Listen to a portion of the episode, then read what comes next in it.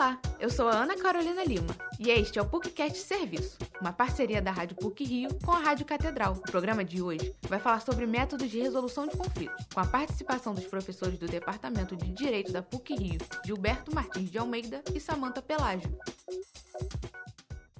No encerramento do evento organizado pelos departamentos de Direito, Comunicação e Psicologia da PUC Rio, Responsabilidade em Foco, o tema tratado foi sobre as formas consensuais de resolução de conflitos e comunicação não violenta. Existem diversas maneiras pacíficas de lidar com disputas. As mais conhecidas são a mediação, a negociação e a arbitragem. Todos esses métodos precisam de algo em comum, um ambiente saudável para que as partes envolvidas no processo cheguem a um acordo.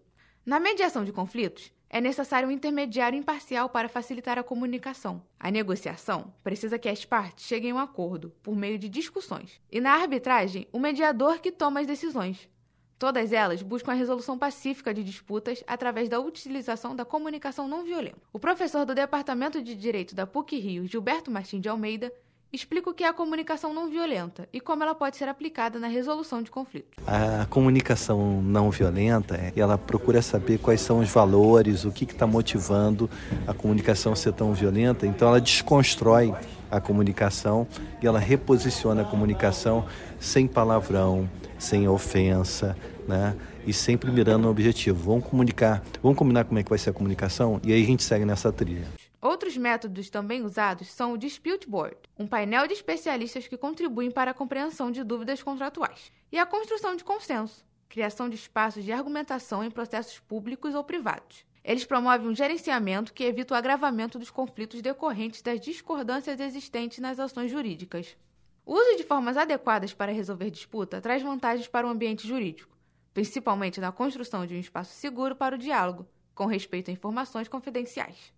Para a professora do Departamento de Direito da PUC Rio, Samanta Pelágio, esses métodos previnem a possibilidade de alguém forjar o resultado final. Quando você delega a sua liberdade de escolha para terceiros, você acaba perdendo a possibilidade de forjar o resultado. Quando você, na verdade, está ali em interlocução com alguém, por exemplo, a partir de, da facilitação do diálogo de um mediador, e esse mediador ajuda a criar uma ambiência, ajuda que a comunicação seja especialmente produtiva, que novas informações né, qualificadas venham para a mesa de negociação, que se possa identificar identificar o que é especialmente importante para um lado e para outro lado. A tendência é de que o resultado dessa mesa de negociação mediada seja especialmente favorável. Os mecanismos de solução de conflitos contribuem para a maior rapidez do sistema judiciário do país. A escolha do melhor método a ser usado depende da análise de cada caso e dos interesses pessoais das partes envolvidas.